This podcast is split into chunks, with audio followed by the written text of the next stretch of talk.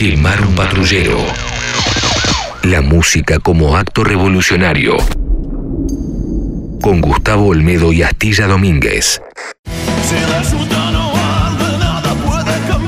Quemar un patrullero, el podcast. Hoy vamos a hablar, en realidad voy a hablar porque Gustavo Olmedo no es de la partida por cuestiones personales. Mi nombre es Juan Pablo Domínguez, mi apodo es Astilla y le voy a dedicar este podcast a una de mis bandas favoritas y uno de mis artistas favoritos. Hablo en primera instancia de The Replacements como banda y como artista favorito también menciono Paul Westerberg, que fue el cantante, guitarrista y compositor. Me parece que no se pueden separar, es una unidad. Tanto los Replacements como Paul Westerberg marcaron una época y se anticiparon a mucha de la música por venir, no solo en cuestión musical, sino artística y de decisiones y de estética también.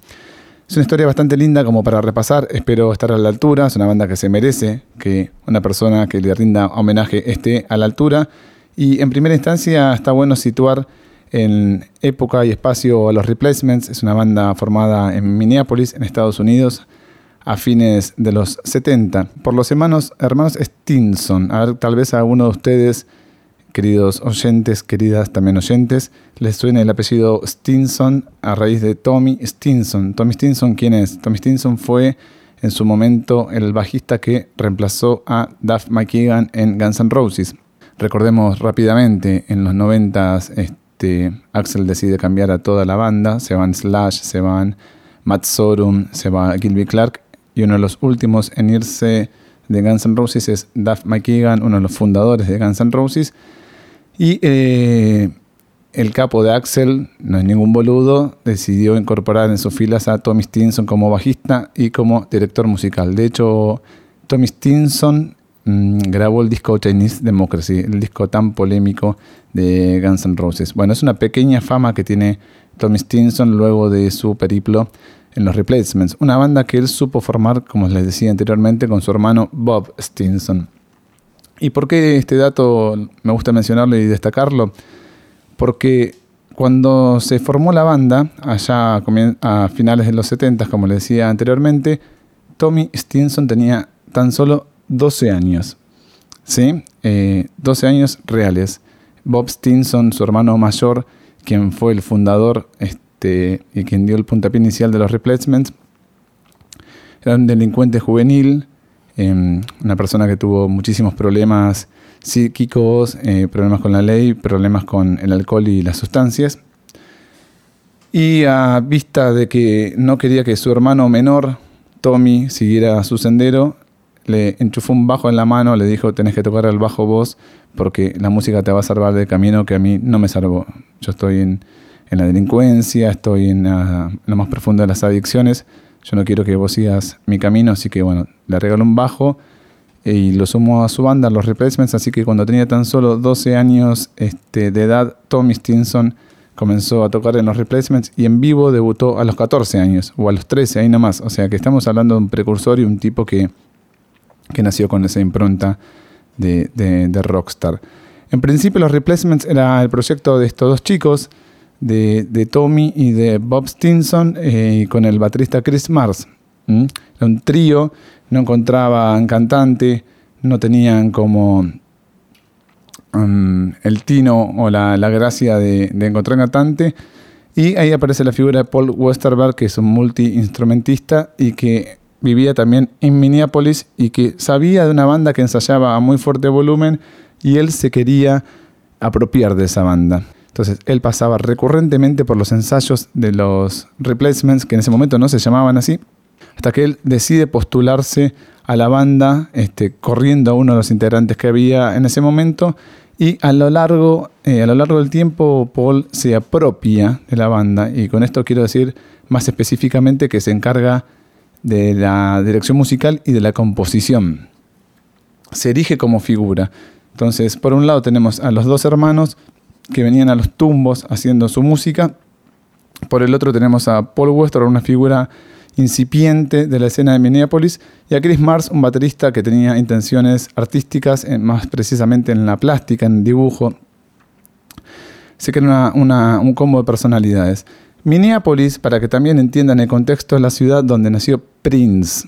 Eh, ellos fueron coterráneos de Prince y vieron cómo Prince ascendió meteóricamente al estrellato. Estamos hablando, sí, ahí sí, justamente fines de los 70s y comienzo de los 80s. Pero las propuestas musicales, por supuesto, no tenían absolutamente nada que ver. Por un lado, Prince lo sabemos, más cercano al funk, al soul, a lo que ustedes quieren saber, pop, absolutamente de todo. Y los replacements se paran en la vereda opuesta. ¿La vereda opuesta cuál es? Y acá me parece que ya empezamos a trazar un poquito más fuerte los aspectos que terminaron de delinear a los replacements como banda fundamental. La vereda opuesta es la independencia, el sonido indie. Ese sonido indie que para los grandes libros, las grandes ligas, eh, fue originario y originado en la costa oeste de Estados Unidos, gracias al sello SST, SST, no sé si lo ubican, es el sello que, que editaba los discos de Black Flag, de Minutemen. Son bandas que nunca habían tenido contacto con la multinacional, son bandas que ante la falta de respuesta y de interés de los sellos grandes o de las grandes productoras, decidieron volcarse al do it yourself, al hazlo tú mismo, tan característico del, punk, pero tal vez a veces con un sonido no tan lindante con el punk, entonces a veces se le dice así como indie. Hasta ese momento no existía el indie en los Estados Unidos, realmente los replacements fueron de los pioneros, y mm, en Minneapolis, su ciudad natal, el sello no era ST como el de Costa Oeste, sino era el sello Twin Tone, se llama Twin Tone. Se hizo muy conocido este sello en los 90 por haber este, eh, disparado la fama de Soul Asylum cuando operan Runaway Train. Bueno, el sello previo era ellos. Bueno, no importa ese dato que era medio de color. Lo importante acá es que los Replacements comenzaron siendo esa banda incipiente e indie en un, este, una ciudad del, de los Estados Unidos donde lo único que este, abunda es el frío y el clima horrible. Entonces, ¿ellos qué hacen? Se apegan a una fórmula inocente e incipiente que era punk desprolijo, eh, simil hardcore, mmm, algunas cosas lindantes con el rock and roll de los 50, pero muy acelerado. Y todo de modo muy naif, muy desprolijo, como les decía. Eh, y así es su disco debut. Pero paralelamente, por Westerberg fue este, desarrollando un talento compositivo.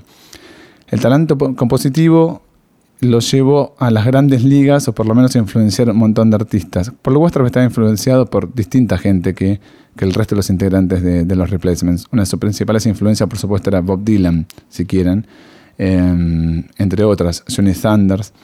Y él va trazando su camino paralelamente al de los Replacements. Si por un lado los Replacements hacían discos muy punk, desprolijos, y presentaciones realmente caóticas, porque esa es otra de las cuestiones de la banda. Nunca sabían con qué show se iba a topar la gente. Por ahí había shows donde no terminaban las canciones, no las tocaban completas, tocaban e improvisaban versiones, covers.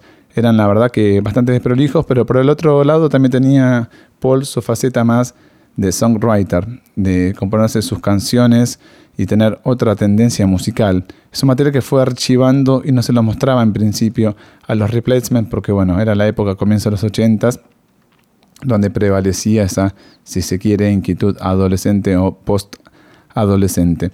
Al mismo tiempo, como yo los sitúo en el pedestal del movimiento indie, primero por haber fichado en un sello incipiente como la Twin Town en Minneapolis, también se autogestionaban sus giras. Era algo que no sucedía muy a menudo en los Estados Unidos, donde artistas eh, se tomaban dos, tres meses de su vida arriba de una camioneta para ir a tocar, tal vez para tres personas, eh, cinco personas, diez personas. Era el único modo de, de, difundir su música. Eso es lo que hicieron los replacements en el año 80, por ejemplo.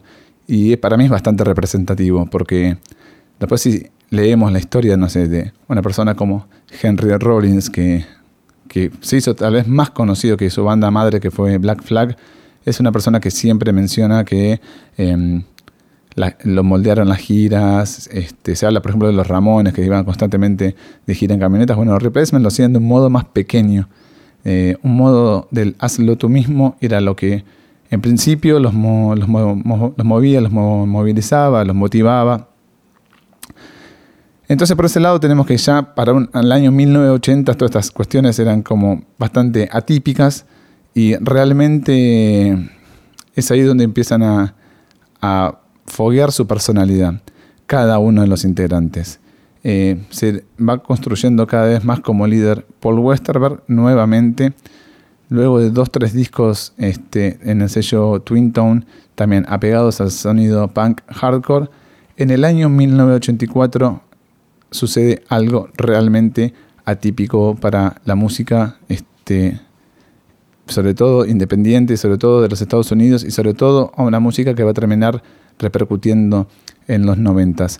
The Replacements edita, el disco Let It Be, así como el de los Beatles, Let It Be, y la verdad que genera un, un, punto de quiebre frente a su anterior material. Si el material anterior, como les dije, estaba más orientado al hardcore, al punk, este nuevo material está más orientado a la canción, al folk, al jazz, por momentos, al, country, al, bueno, folk ya les dije, rock en general.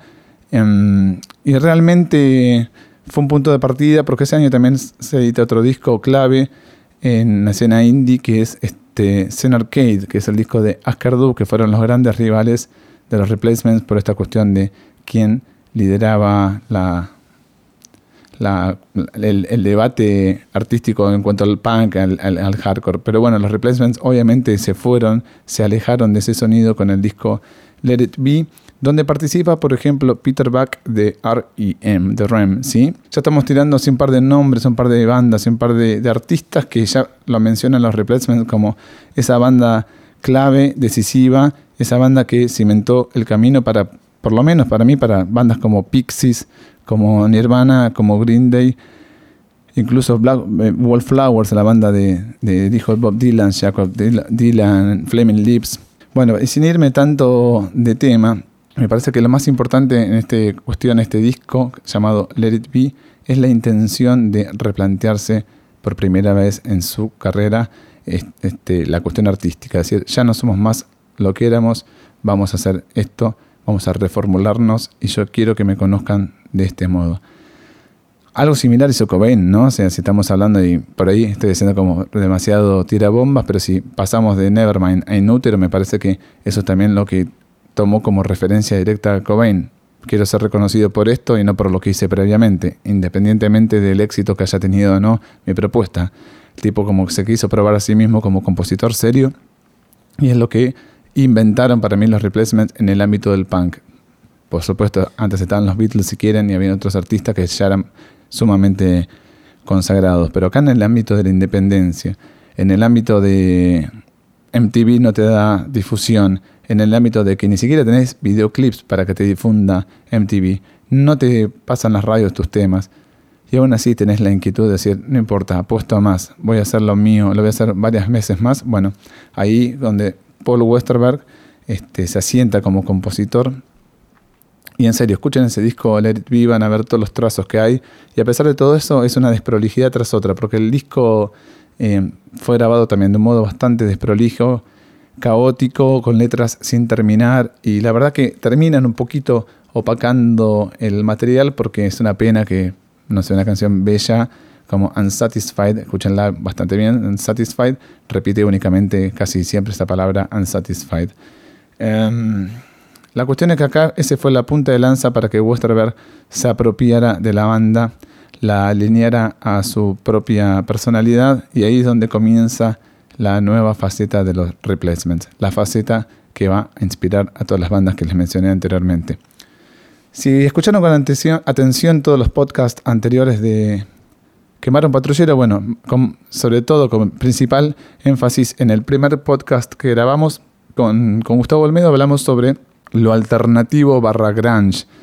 Y se hizo principal foco en James Addiction, em, sobre todo a partir de este excelente libro que recomiendo llamado El ritual de James Addiction que escribió Fabricio Pedrotti, que habla sobre la creación de Ritual de lo Habitual, que es el segundo disco de estudio de, de James Addiction. En ese podcast y también en ese libro se hizo como mención a que James Addiction era la banda pionera y fundamental y clave de lo alternativo. E incluso en ese podcast le dije a Gustavo, le dije que no, no es así. Los Replacements son la banda clave de lo alternativo porque primero estuvieron antes, que para mí eso es fundamental. Y segundo, a pesar de este tramo del año 84, le decía, siguiente disco se llama Please to Meet Me, eh, perdón, se llama Team, este, que es el último que hacen con el guitarrista Bob Stinson, que a quien su hermano Tommy echa de la banda, porque después nos vienen a hablar de los hermanos Gallagher y las peleas entre ellos. Bueno, Tommy Stinson echa a su hermano de la banda, algo de lo cual nunca se repuso anímicamente Bob y cuestión de años más tarde termina falleciendo, lamentablemente eh, hundido en la depresión, alcoholismo y drogadicción. Pero sin caer en cuestiones personales, el disco Team ahí sí ya comienza a ser como un proyecto solista de, Paul Worcester. Eh, van a escuchar canciones sin batería, sin bajo, eh, canciones folk, donde él rinde principal mm, tributo a una banda también de culto llamada Big Star. No sé si escucharon alguna vez ese nombre, Big Star. En un momento Netflix tenía un documental de esta banda, es una banda de los 70s. No sé si ubican la serie That 70 Show, el tema de, apertura de, esa serie le pertenece a Big Stars, una banda que patentó el sonido power pop. ¿sí? Esa cuestión de mezclar los sonidos guitarreros con melodías más poperas, por supuesto inspirados en los Beatles, pero en Norteamérica como que tuvo una segunda vida gracias a bandas como, como ella, como, como Big Star. Ahí donde los replacements toman esta cultura 70 donde le dan énfasis a las guitarras acústicas y yo creo que si escuchan un poco de la música que sucedió en los 90 muchos de los compositores de los 90 cuando tomaban una guitarra acústica querían probar qué tan serio eran como, como artista y de hecho lo trataban de convalidar a través de los Unplugged que organizaba MTV. Todo esto estaba plasmado en los discos de los Replacement, todos estos conceptos. Y no es casualidad que un tema del año 87, 86, 87, me puede fallar la memoria, que está en el disco Please to Meet Me, se llame Nevermind, así de secas. O sea, no es casualidad que cuatro años después haya un disco que ya haya llegado al número uno del ranking mundial con el mismo nombre, con el mismo título. La verdad que sí, en esa época los replacements en el disco Team, que yo les mencionaba que era el último que grabó Bob Stinson, lo produjo Tommy Ramón.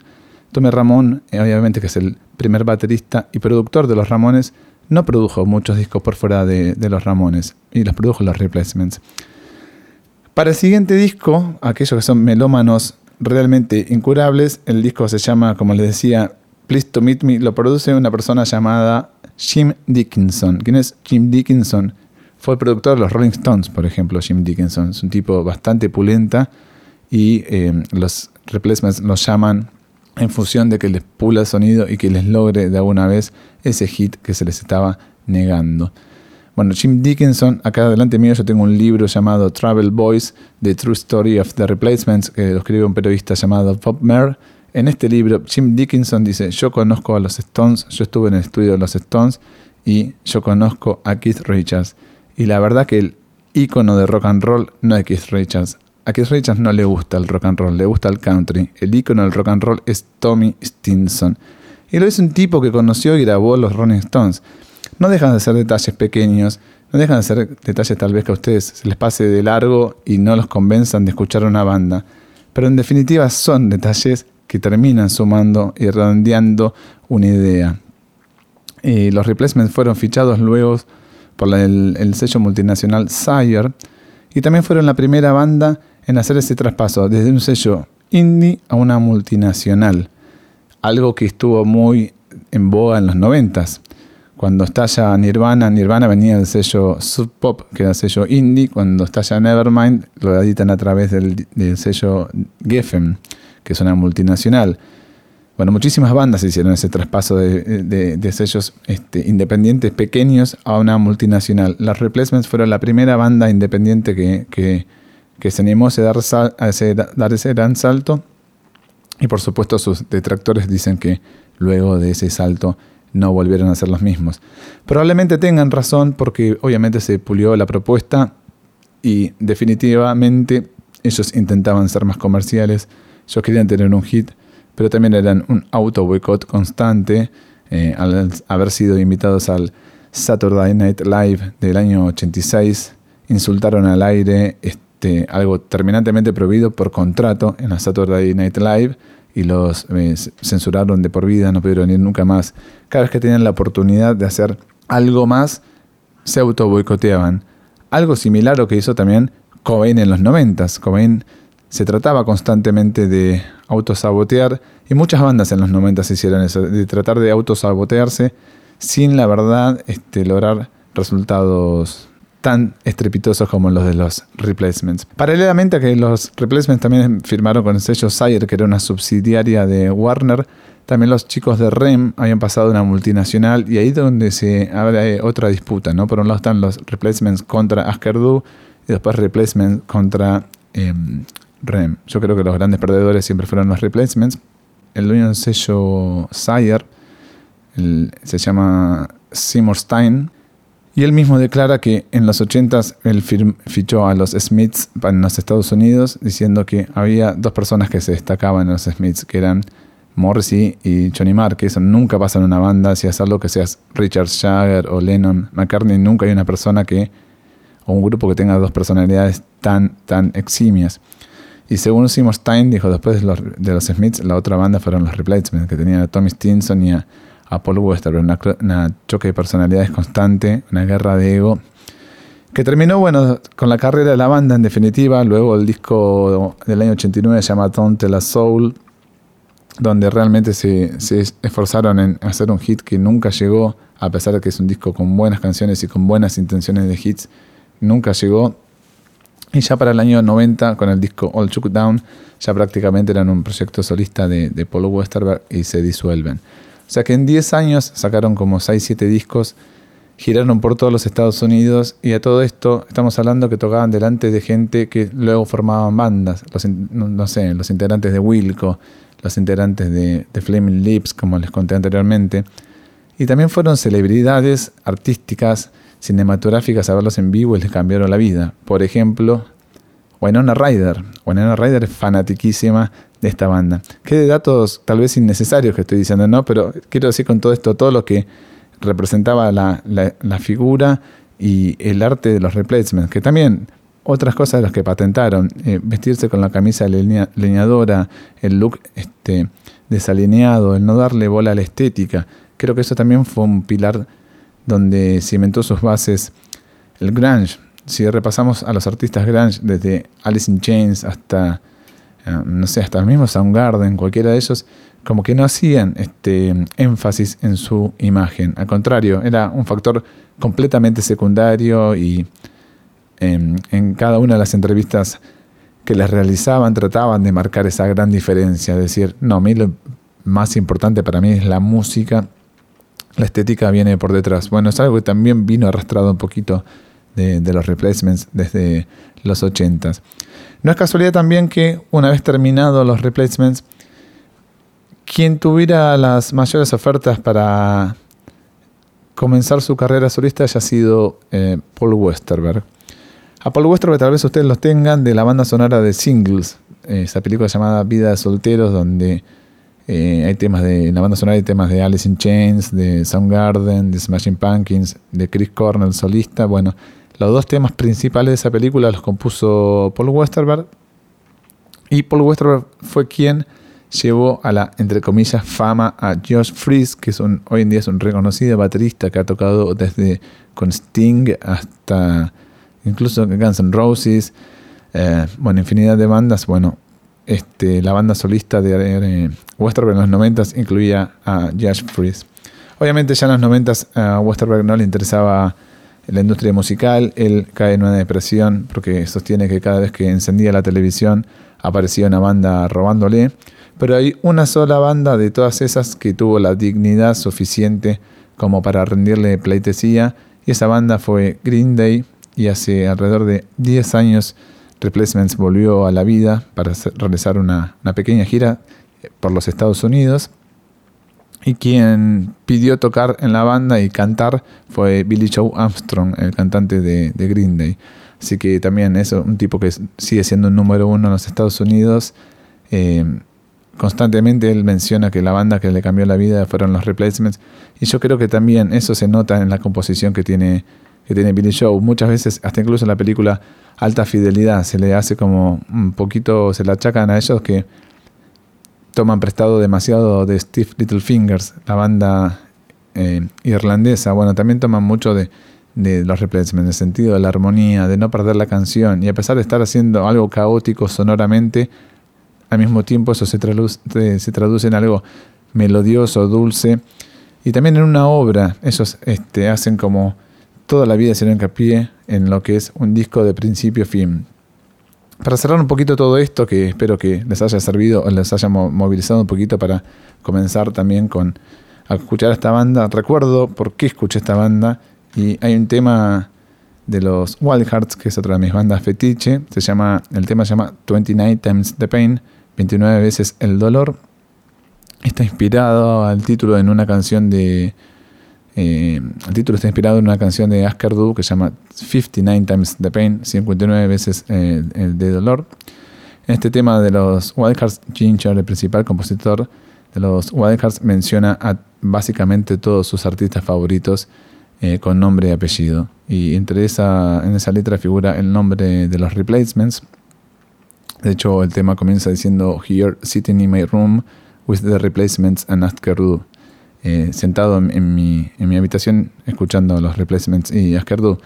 Así que bueno, fue cuestión de, todavía eh, interesarme por, por ir a revisar discos, de enganchar un compilado, que si tienen la oportunidad, escúchenlo porque para mí está bastante bueno como, eh, como introducción a, los replacements llamado All for Nothing, Nothing for All. Y bueno, se transformaron en una banda fetiche de, de, de mi disco, discoteca, de mi colección discográfica.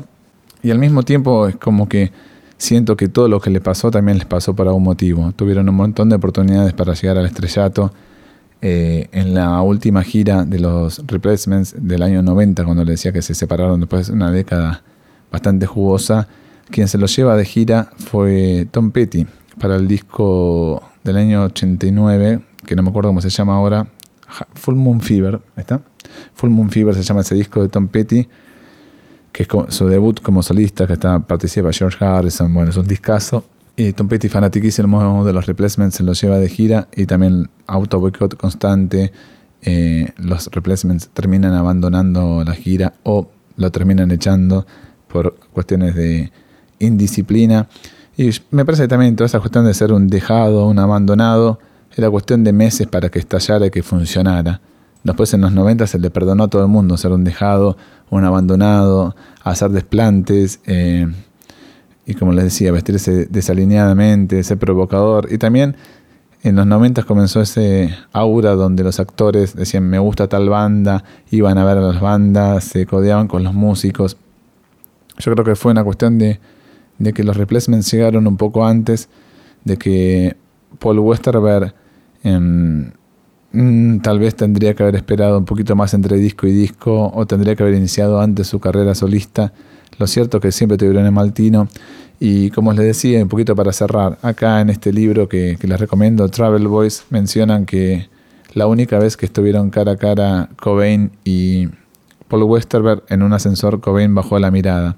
Se le dice mucho que Cobain, lo hemos hablado con Olmedo también, eh, a Cobain le gusta mencionar entre sus influencias esas bandas que no conoce nadie, para que uno diga, uh, mira qué bueno, este Buster Lines. Me acuerdo de una banda que él recomendaba, o en su momento Meat Puppets, que tocaron con ellos en el, en el Unplugged de MTV. Pero realmente, y en el fondo, yo creo y considero, me pongo en la piel de Paul Westerberg, a quienes realmente este, afanaron esa, a los replacements el careta Dave Grohl, que la verdad habla de todo el mundo, menos los replacements. Bueno, hace poco creo que tuvo hasta la dignidad de usar una remera en los shows, empieza a usar porque yo interpreto que ya no se le debe caer la cara de, de todas estas cuestiones musical, el lineamiento de una carrera y el inspirarse también humanamente.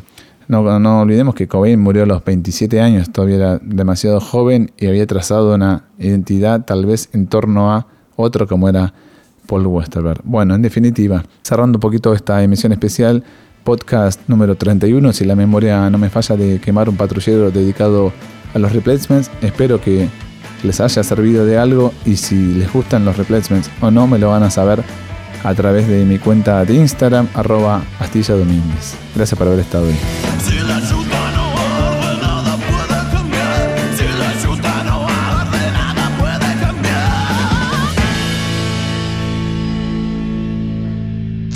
Quemar un patrullero. La música como acto revolucionario. Con Gustavo Olmedo y Astilla Domínguez.